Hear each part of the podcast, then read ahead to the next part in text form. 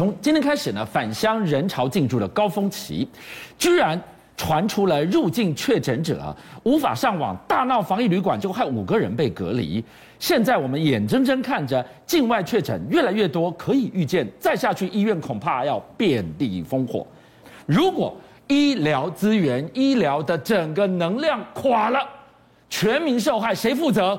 俊相哥，今天我们要跟所有报新闻的观众朋友讲三句话：五七十一要小心。五七，当然我们看我们五七报新闻，观众朋友，五七啊，今天它的这个境外移入五十七例。第二个是本土有十一呀。哇，十一例呀，两位数哎！先看这个最简单，居服务员他传给他的干妹妹，干妹妹的先生一七八零四，他是确诊，你不会怀疑。另外你可以看到的就是，在这个瓦城的员工，因为欢唱会，桃园那个有没有金嗓歌友会，他们跑去吃饭，那他可以把它传给他的朋友，好，就说这个是欢唱会的当事人一七三六八，他传给他的朋友，他的朋友的小孩，所以这两个今天也确诊，你就知道他的脉络。再来，我跟大家讲一件事情，最近常常大家去聚餐。昨天我们看那个银行有没有？对，银行人跑去吃饭，江哥哥你看哈，他跑去一家牛排店吃饭，结果呢，光是去吃饭的过程当中，他们本来这几个都是确诊嘛，这是银行的员工嘛？对，你看他传过去这几个人不是啊，他就是只是来这边吃饭而已，还有工读生。通通都确诊了，然后你要注意看他的 CT 值十七点六、十八点八、十七点二，哦，都很高，高哎，然后都是最近刚刚被传到的，所以呢，一碰到就传，一碰到就传。今天出来的这一些，然后呢，银行的部分还有另外这两个也是跟没有去那个牛排店的，你可以看出来，他这边传过来是这样。好，那问题来了哈，俊阳哥可能在联邦银行的那个整个传播链不是那么单纯的，就是当下开户而已，因为在不同的楼层跟不同的单位也有人确诊。现在可能已经有多条的传播链了，所以会有隐形传播链，我们不知道的。对，第一个抓出来的，可能已经有我们完全没有办法掌握的，因为有些人百分之四十是无症状的。第二个，我刚刚有讲到一个瓦城西餐厅，一个牛排馆，这些地方都是开放空间，都是在把口罩摘下来吃饭的地方，然后时间离现在比较长一点，Omicron 传播力又强，是，所以其实很多的医护都担心，以这样的状况来看。或许台湾要非常小心，它会不会大量的有社区的传播？好，我们现在离过年越来越接近，但是 Omicron 对于本土的迫切的压力，跟我们这样疲于奔命，我们受到的压力越来越大。今天这个现场，让我们真的是觉得奇奇以为不可。来，我现在来告诉我们。这个防疫旅馆的这个人，他到底干什么了？我先讲一件事情，俊良哥，你记不记得，在我们防疫最严的时候，有一个外籍义工，只是出去泡面八秒钟，对，直接开罚，罚钱啊，罚十万，是对不对？那现在这个是不是要这样对待呢？好，请指挥中心好好注意这个 case。这个 case 很简单，他跑到台北大同区的简易旅馆，他回到台湾以后呢，他发现这个房间没有 WiFi，嗯，然后呢，又说它里面的那个热水器他觉得不好用，嗯，所以他要求要换房。一根上面写出那里，我是是检疫的，对，好，你要换房 OK，但我不可能过去帮你弄啊。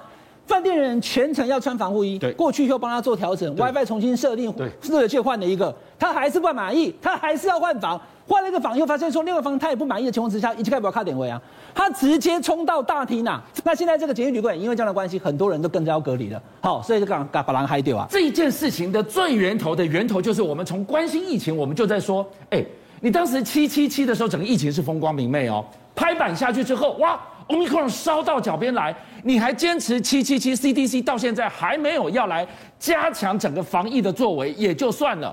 好啊，你相信他们三天前的所谓的 PCR 的检测结果嘞？结果现在可以发现说，PCR 检测都已经是上飞机前阴性才能登机，为什么每一个人下来以后，十个就有一个是确诊呢？这比例太高了，这个我不太能理解啊。所有人都必须是上机前两天拿到 PCR 阴性证明，那我才刚拿到证明以后，为什么我这边搭了飞机，咻一下到台湾，一下飞机马上又都是呢？所以就有人在讲说，哎呀，其实每个国家状况不同。他说哈，在菲律宾其实只要花台币三百块啊，你就可以取得假的 PCR 阴性证明。真的很夸张，太过分了。俊相哥，夸张的还在后面。我讲的是 PCR 阴性证明，对不对？是。我走不走，你们在嘛？对吧？我弄一下假装。他说连打疫苗证明都可以造假，哦、根本没有打过两剂疫苗。说有，我有打过两剂，一样盖上大给你。那你还七七七？你还门户洞开？你不是把台湾安分守己的你跟我每一个人电视机前的你哇，把我们推上火线了。所以你看，俊阳哥跟我现在把口罩带回来，我们只能这样保护自己啊。陈松部长被问到这一题，他也说他觉得有可能，因为现在目前这个状况，全世界各国，第一个你要打疫苗，而且你要打两剂；对，第二个你要 PCR 阴性证明。有时候它的整个检疫的量能不够的时候，我又急着要上飞机，是会不会有一些地方，我们不针对哪一个国家了哈，他真的是 用买的。买施打证明，买 PCR 阴性证明，所以现在看起来，我们的非得在机场之后直接检测。那俊相哥这段期间我也讲了哈，过年前大家都会从国外回来，嗯，最多就从美国回来，嗯，那美国回来的我也必须说哦，真的很确诊的非常多。观众朋友看一下哈，这十天从美国回到我们台湾，他的确诊案例，下面的是当日的所有哈入境的这些个案数，那上面的是美国的占比，分母跟分子，你光是看昨天就好了，好不好？就是说昨天你可以看到。五十一个确诊当中有二十八个是来自美国，所以超过百分之五十啊。对。那有时候百分之三十、百分之四、百分之四十二、百六十，哎，美国都特别高。对。所以其实美国应该不至于会是像我们刚刚讲的用买证明的吧？可是美国是不是它的筛检过程比较松散，以至于登了飞机之前都是 OK，可是下了飞机马上变确诊？嗯。那我们现在以现在我们的集中检疫所跟医院的量能，很快就会被消耗殆尽，还有好几天，过年前还有两个多礼拜。这种状况之下，我们可能会收容不了，所以美国确诊率高这个问题，让陈世忠部长非常头疼。呃，非常头疼，要采取行动啊！我们天天在这里讲同样的重点，刚看到了那个 Omicron 的疫情，不止冲击台湾的国门，中国大陆现在居然因为 Omicron 的疫情，跟美国闹的是雪上加霜。原本两国已经够紧张的了。我刚刚所讲的哦，美国的那个登机后落地的确诊率真的偏高这件事情，我们其实基本上。不太可能去采取什么措施，但中国大陆不一样，他直接给你减航班，一直减。那已经从去年到现在减了至少七十班以上了，最近也大量减航班。为什么？因为你从美国入境的确诊者就是比较多嘛，所以呢，我就直接把你的航班给减了。哦，中国大陆先采取这个强硬的措施，但对美强硬，对内我们已经连续好几天跟大家讲，中国大陆内部出了什么问题？中国大陆现在啊，因为中美的经济贸易战以及关税的那个层层卡关的情况状况之下哦。中国大陆已经快要吃不消了。现在中国大陆呢，已经在跟美国的美商讲说：“拜托啦，我们可不可以就把这个贸易战给取消了？如果将来你们到中国来投资的话，一定有很多利润给你。拜托拜托，我们快要撑不下去了。为什么会这样做？哈，俊良哥，我跟大家讲，我光是一个例子让你听就知道了。是中国大陆的地产五大家族，包含了万达，包含了恒大。二零二二年现在刚开始，那二零二一年是去年，对不对？从去年到现在这一年的期间，我一个数字告诉你。